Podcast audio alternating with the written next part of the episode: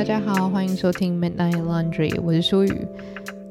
在大家听到这集节目之前，发生了一件非常让人傻眼的事情，就是我大概已经录了四十分钟吧，然后不知道为什么最后录出来的东西，就是听起来很像机器人的声音，就是会有一点点电子感。然后之前其实，在录我自己的主 podcast 的时候，偶尔也会有这种很神秘的事件，就是不知道是被什么神秘的力量给影响了，就是你所有的设定都跟平常一模一样，但是就是录出来的东西跟你想象中的完全不一样，有可能就是音档突然就是出了一些什么状况这样子。那其实遇到这种事情，当然就是。第一时间你会很不想接受事实，然后就会开始在那边东摸西摸，想说看可不可以把这个音档救回来，或是想说希望哦，只是一时之间那个软软体坏掉。但有的时候就不是这样子，我觉得这就是音档神奇的地方。就是虽然录音这件事情很简单，但是你要去补救一个音档，却是比登天还要难。然后，假如说你在讲话的时候，哪一个东西讲了不对，其实你也很难把那个音就是用修的把它修对。就假如说你真的大舌头讲错了一个东西，你就是没有办法修正它。但我觉得这也是声音的魅力啦。所以就是跟大家小小的发个牢骚，就是前面录了好内容就不见了。虽然大家也知道本节目的风格，就是其实都在聊一些半夜在想的一些小事情。那。也没关系，今天其实要聊的主题呢，大家看标题也知道，就是一个非常追星导向的主题。但我觉得在聊这个追星导向主题之前呢，一定要先回归到追星的本质。那我觉得先从简单的开始来讲好了。我一直到长大之后，就是像我大概是在三年多前左右吧，又再一次的成为非常非常认真的追星族。那其实我一直以来都还算是。蛮认真在追星的，不过我最近是真的就是很认真的跟每一个回归，然后很认真的去当一个称职的粉丝这样。那这件事情也就让我去回想，就是过去我是不是就一直有展现出迷妹的 DNA？那最近刚好我爸在看一部电视剧，叫做《他的私生活》，然后这部电视剧呢，虽然我没有从头到尾跟着一起看，但是有一段我自己觉得非常有感的，就是在一开始的时候。就有揭露说，女主角她是一个，就是上班的时候很专业啊，然后整个人干练漂亮，可是她私底下就是一个追星族，然后她妈妈就是超级受不了她这个样子，然后就一直常常数落她，然后她回击她妈妈的方式就是跟她讲说，哦，我因为是爸妈生下来的小孩，所以我是追星族，真的无可厚非。然后她妈妈就说，什么意思？我们又没有在追星。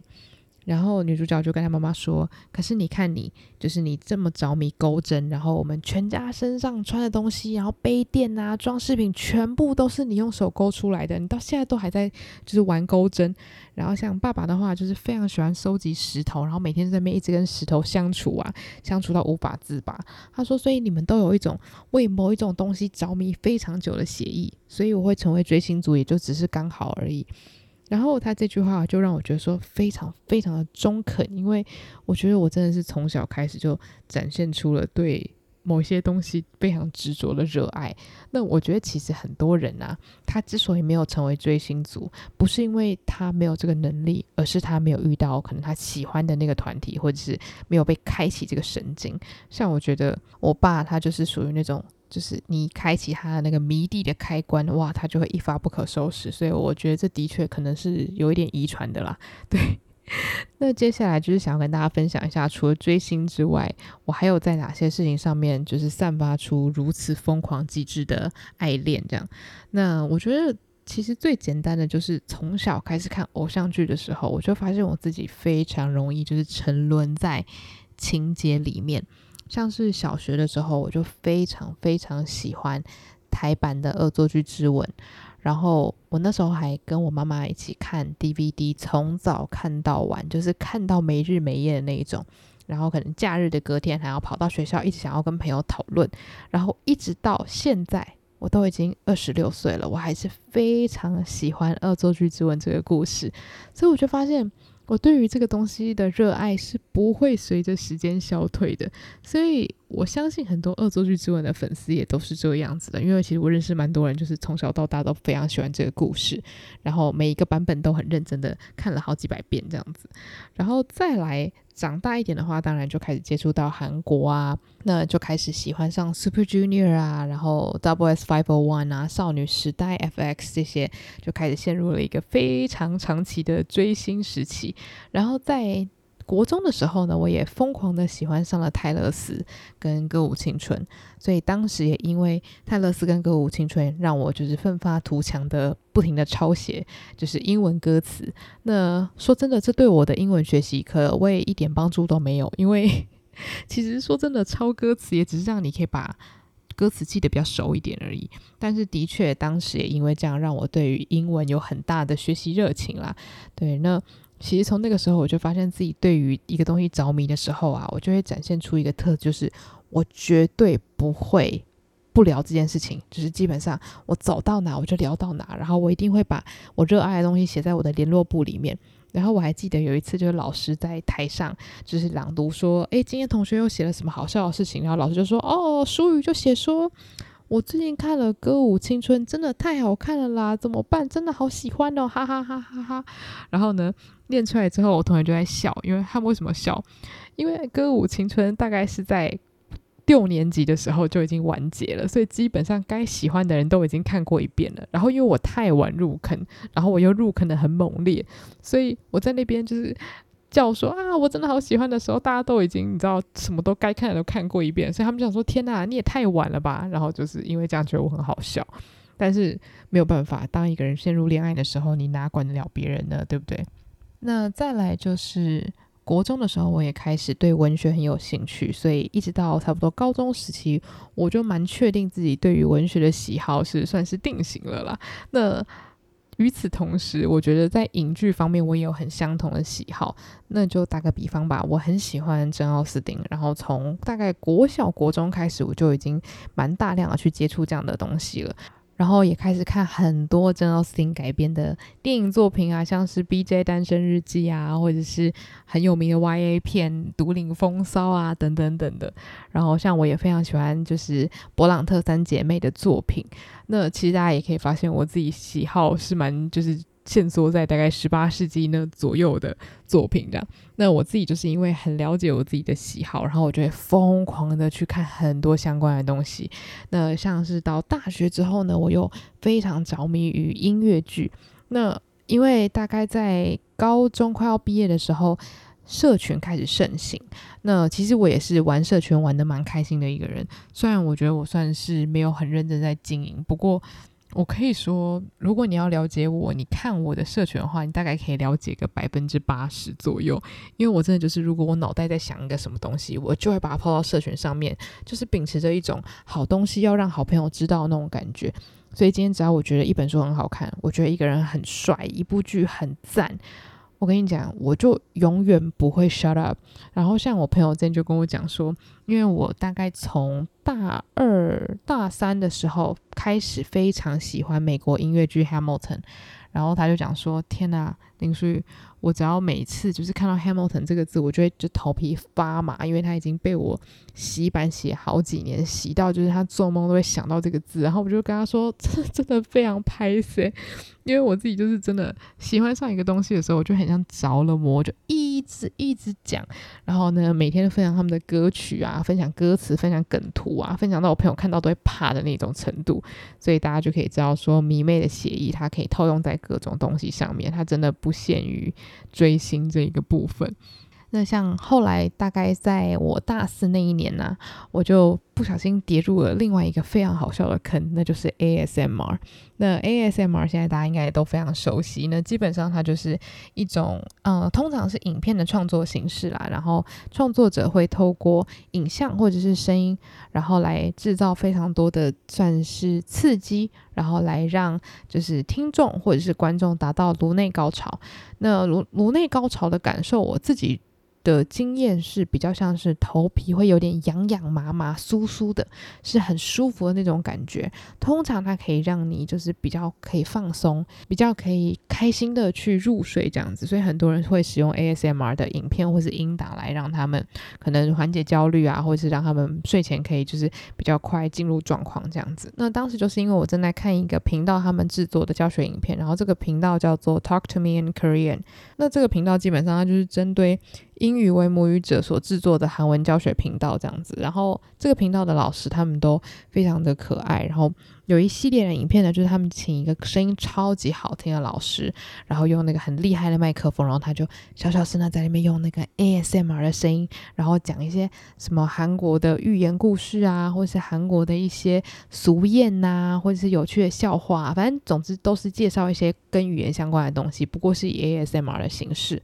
然后当时我就是误打误撞听了那个影片之后，我整个人就是陷入了一个全新的世界。我就想说，天哪，这世界上怎么可以有这么舒压的东西？然后我大概连续三个多月吧，我就是每天晚上睡前都一直在听那些影片。他们大概出了。可能有十来个影片有，我就是不停的重复，不停的重复，不停的重复。然后我也就想说啊，反正就当学韩文，反正这些故事听久了我就会了。然后我就发现说，诶，ASMR 这个东西是我从来都没有想过的好东西。然后，于是我就开始陷入了，就是在网络上不停的寻找我喜欢的创作者这条路上面。那其实之前我刚入坑的时候，我就会跟我朋友分享说：“哦，我真的好喜欢 ASMR，因为通常我只要爱上一个东西，我没有办法隐藏我自己对它的喜爱，我一定会到处跟朋友分享，或是在我的社群上跟大家聊。”然后。当时其实 ASMR 算是，我觉得它已经开始进入主流的世界，但是因为还没有这么全面的让大家知道，所以很多人对于这个东西还是有很多畏惧跟误解的。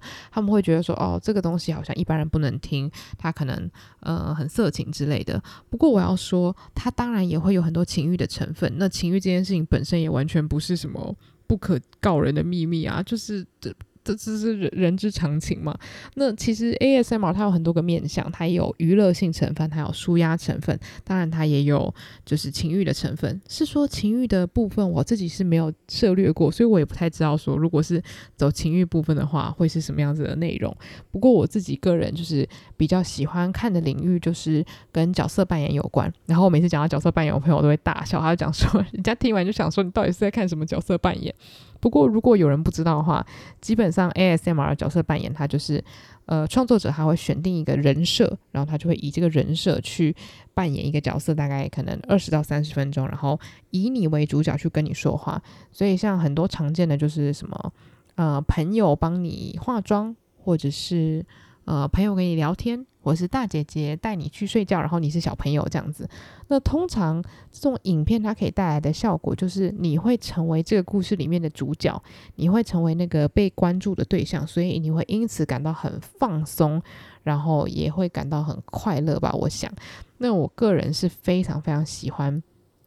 某一个类型的 role play。那这个 role play 呢，要用讲得很奇怪，就是被很恶劣的人。恶劣的对待，这样讲是不是有个怪？听起来超抖 M，但我不知道为什么诶、就是在网络上真的有很大批的人都跟我一样，就是很喜欢看一些类似，比如说班上很凶的同学，然后因为觉得你的品味很差，帮你化妆，帮你搭配衣服，或者是呃在店里面遇到超级不耐烦的店员帮你结账，或者是还有什么、反正就是一些都是一些脾气很不好的人，然后跟你说话这样子，可是你就会默默的觉得就是感觉很开心。然后像我之前有一个蛮喜欢的创作者，他甚至做了一系列是《辣妹过招》里面的 Regina George，就是想要偷抄你的作业，然后跟你成为朋友，然后就明明是一个。不是很快乐的情形，可是大家都听得超开心，所以我也蛮希望有人可以跟我解答，就是为什么这种被恶劣对待的影片可以这么舒压？我真的好想知道，因为我真的好爱哦，我真的超爱搜寻一些什么 Mean Girl Does Your Makeup 之类的影片，就是会超级爱听到那种很 sassy 的女生，然后在那边跟你讲一些有的没的。对，总之这是我自己个人的喜好，但很多时候我朋友就会跟我讲说，哦，我不喜欢 ASMR，或者是 ASMR 完全就是没有办法让我放松啊。但是啊，在我聊 ASMR 好几年之后，我有朋友就跟我分享说，他当时说他不喜欢，不是说他真的不喜欢，而是他并没有发现真正适合他的刺激。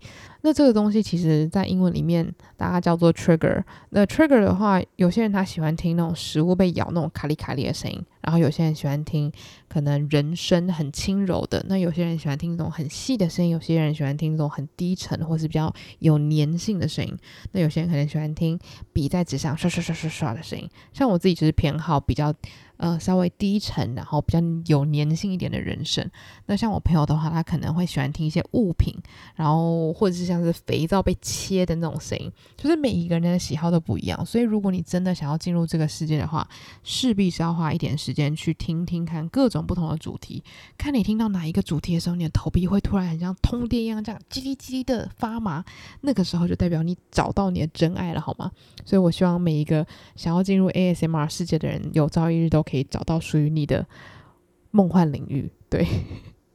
那在这边一定要跟大家推荐一个我目前真的很爱很爱的创作者，他在 YouTube 的频道叫做 Diamond ASMR。那我非常喜欢他的第一点就是他的创作都非常的有创意。例如说，他曾经做过，嗯，什么选择最适合你的口香糖，或者是你是一个蛋糕，然后他要制作你，然后或者是什么妈妈带你去二手。衣店选衣服，或者是他是那个超级市场里面超级不耐烦的店员，然后他有扮演过超级友善店员。总之就是什么样子的 role play 他都做过。就第一个我非常欣赏他的创意，然后再来就是他本身的声音很符合我的喜好，然后再来第二个就是因为他自己本身有经营一个算是彩妆品的品牌，然后他就是用手工的方式去做唇蜜，然后还有一些唇膜啊。然后就是唇部磨砂膏等等的一些天然的产品，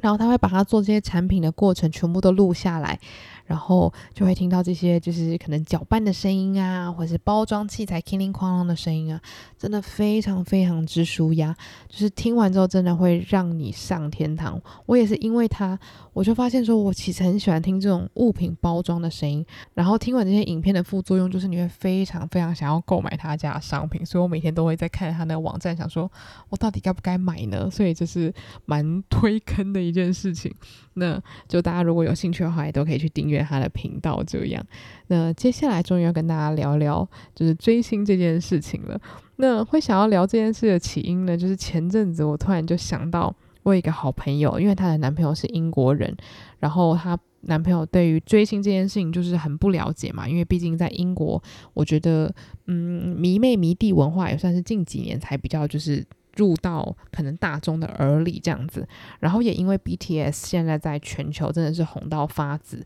所以她男友就对有耳闻 BTS 这个团体，然后他就跟他女朋友说：“嗯，我真的蛮想知道，就是这个迷妹迷弟文化是什么意思？诶，可以请就是淑宇解释一下吗？”然后当时我朋友就跟我讲这件事情之后，我马上就像是收到了十万火急的任务一样，我就跳起来，我说没问题，等我等我，我就马上打开 Word 档，我就立马打了两页的英文小小论文，跟他解释什么叫做 stand Culture。那 stand Culture 翻成中文应该就是所谓的追星文化。那在推特上面，大家如果有在追星的话，应该可以找到非常多那种什么 stand Account，专门创造来。追星的这些账号，然后像我自己在推特上面就有一个，就是那个账号存在的目的呢，纯粹就是为了追星。我上面所有的朋友都是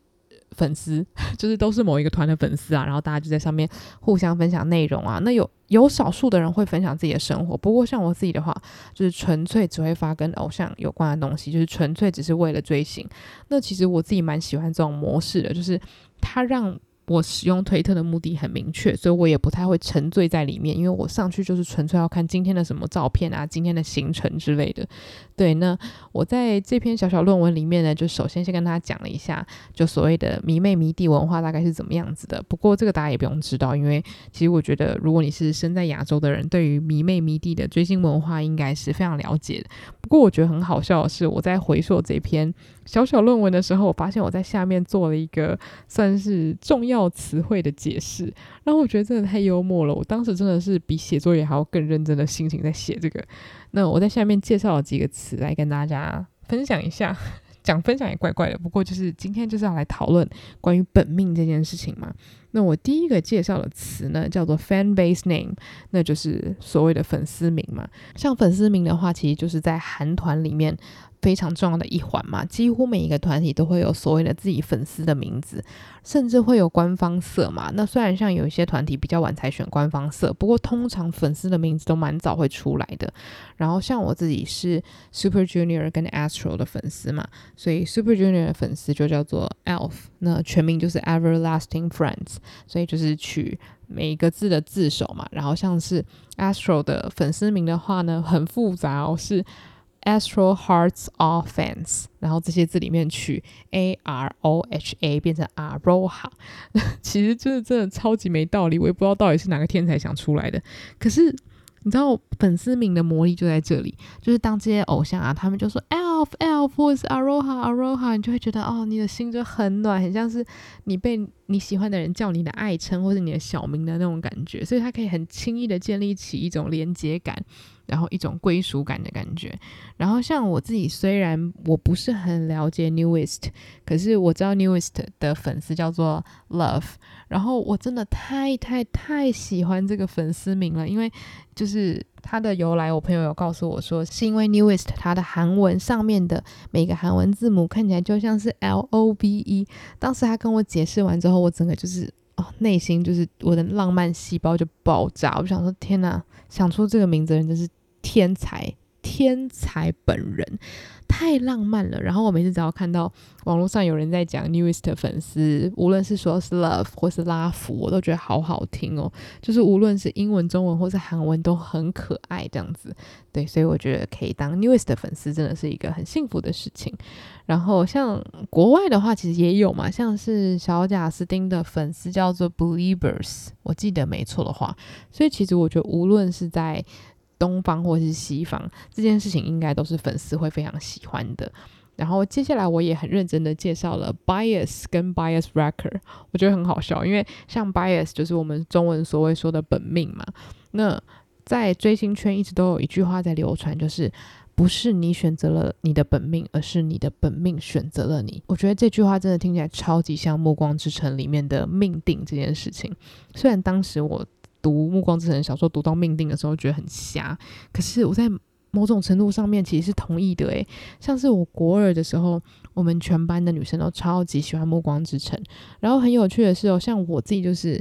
爱德华 Team，我是 Team Edward Forever，好吗？然后像我的另外一个好朋友就超爱雅各，所以我们从就是开始喜欢上《暮光之城》之后，就每天都在吵架，就吵说到底是雅各比较帅还是爱德华比较帅。然后像是我其他朋友，有的人是喜欢爱德华的爸爸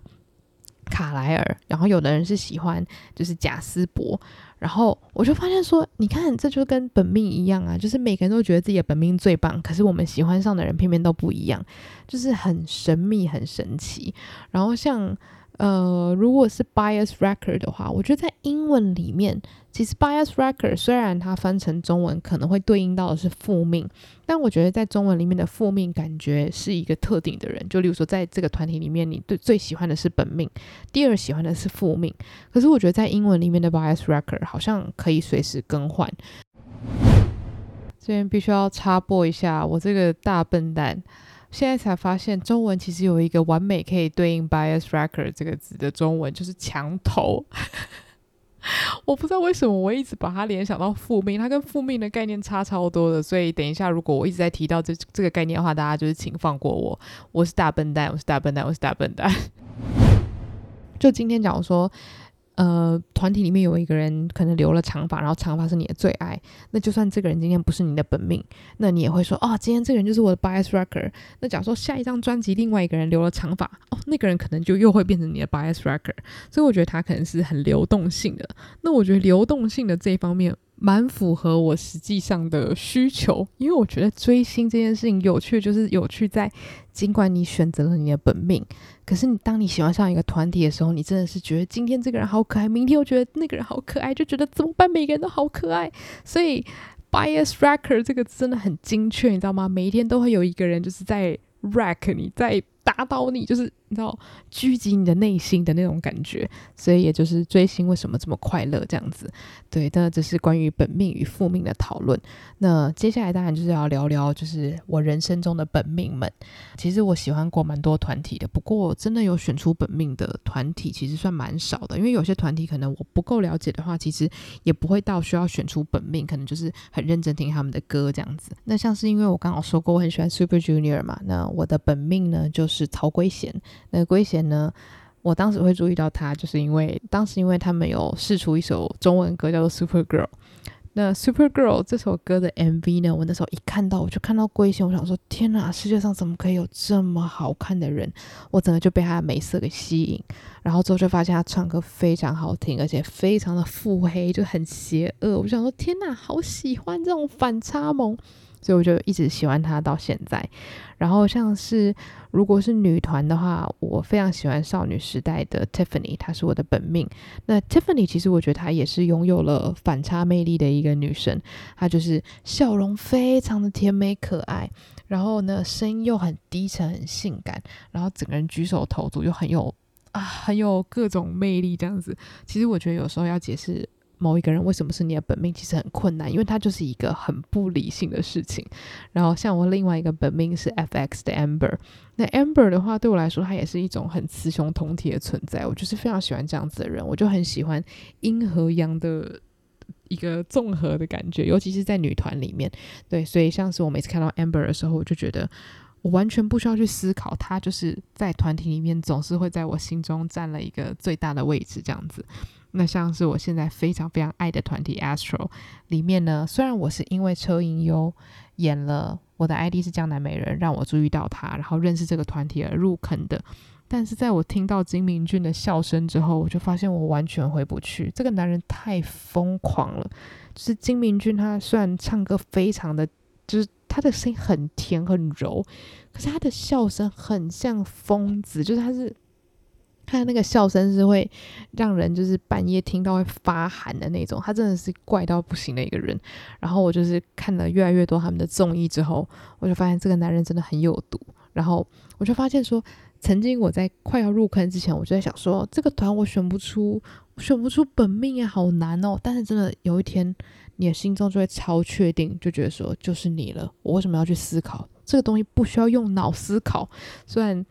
没有在追星的人可能会觉得，真的这整句话听也够蠢。但当你意识到某一个时刻，你的本命就突然跳出来在你面前的时候，其实那是一个非常惊喜又幸福的时刻。对，这是关于本命我自己的一些想法。那后面我还很认真的介绍了什么所谓的门面呐、或者是什么 greeting slogan 啊，或者是 fan chant，就是所谓的那个应援嘛。那我觉得这些词汇也都是在追星界大家耳熟能详的。那像其实关于门面这件事情，我之前也一直觉得很奇怪，因为当我喜欢上一个偶像的时候，我就会觉得他就是全世界最可爱的。那为什么他这么可爱却不是门面呢？然后我也会因此感到很难过。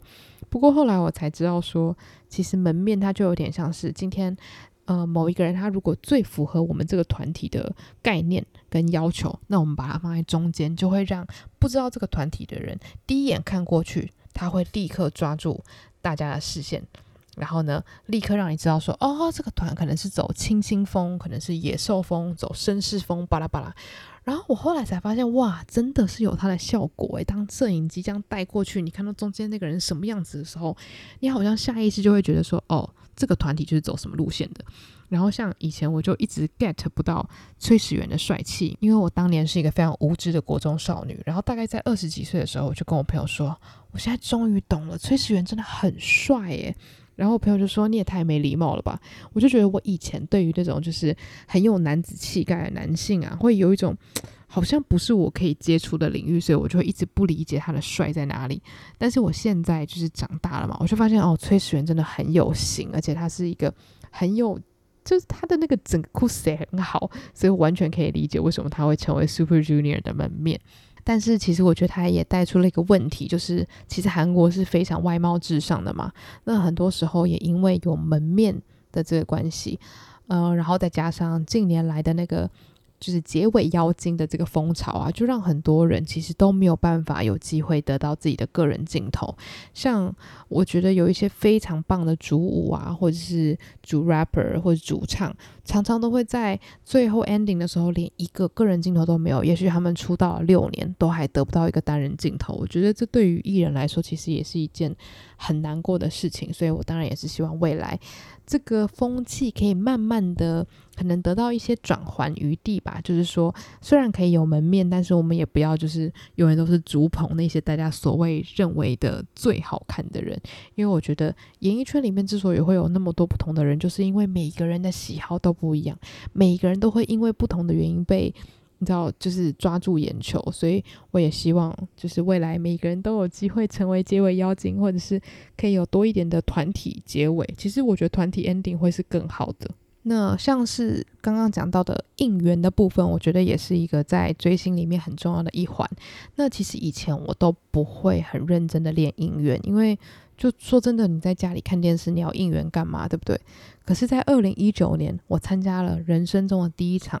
韩国偶像的演唱会，就是 Astro 来台湾巡回的演唱会。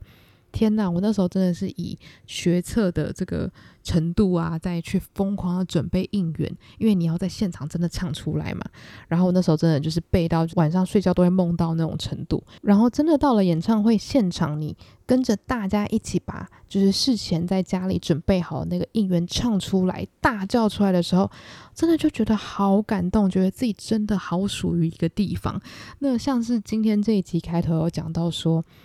追星就是从爱出发嘛，你有一个可以爱人的能力，你有一个可以付出的一颗心，其实是一个。很让人感到幸福的一件事情。那我觉得，像应援这件事情，它就带到了说，你除了可以付出之外，你还可以同时感觉到一种很微妙的归属感跟认同感。就即便在参加这场演唱会之前，也许你一个人都不认识，你完全不知道这现场的几千人他们到底谁是谁。可是就在你们一起听歌、一起为某一个团体、某一个人尖叫的同时，你会觉得你们好像瞬间拥有了同一颗心。即便你们可能语言是不同的，但我觉得这个东西很难用语言去形容。但是我相信有在追星的人应该可以理解我在说什么，就是你会在那瞬间觉得自己好像被接住了，被拥抱了。那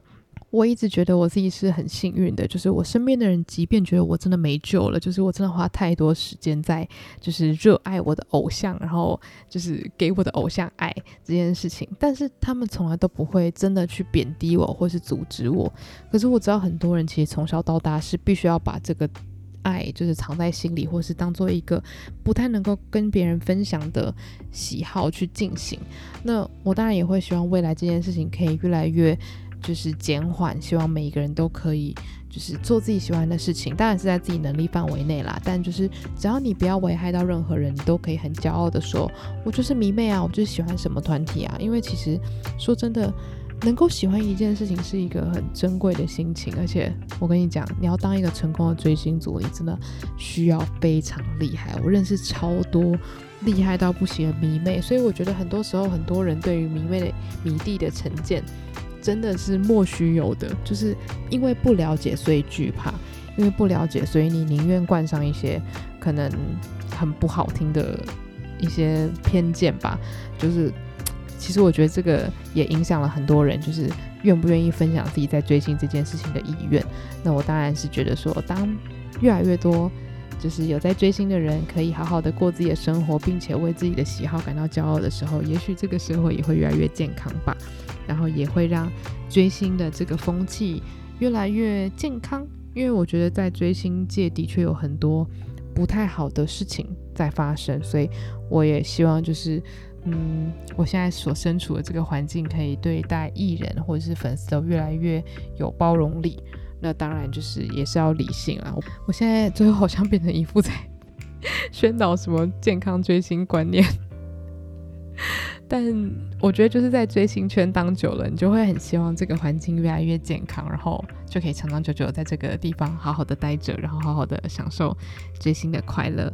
今天这一集其实就只是想要小小的聊一下追星这件事情，然后还有我觉得本命这个东西真的是一个玄学。那其实关于追星的心态还有很多可以聊的啦，不过我也不知道在收听这个节目的人有多少人曾经有追过星。但是如果你是有任何一个让你可以用尽生命或者用尽全力去喜欢的东西的话，那我真的要恭喜你，你是一个非常幸运的人。那如果有想要跟我聊各种事情的话，都可以到我的 IG，那我的 IG 账号是 Andrea Lin 八五一一，那所有的链接都可以在资讯栏里面找到。然后如果想要收听我的主 Podcast 的话，可以到午后女子会去收听，然后在那上面会有。我跟我的 partner 一起聊一些我们对生活的各种感悟啊，或者是一些影剧啊、书单的分享。那我们就下集再见喽，拜拜。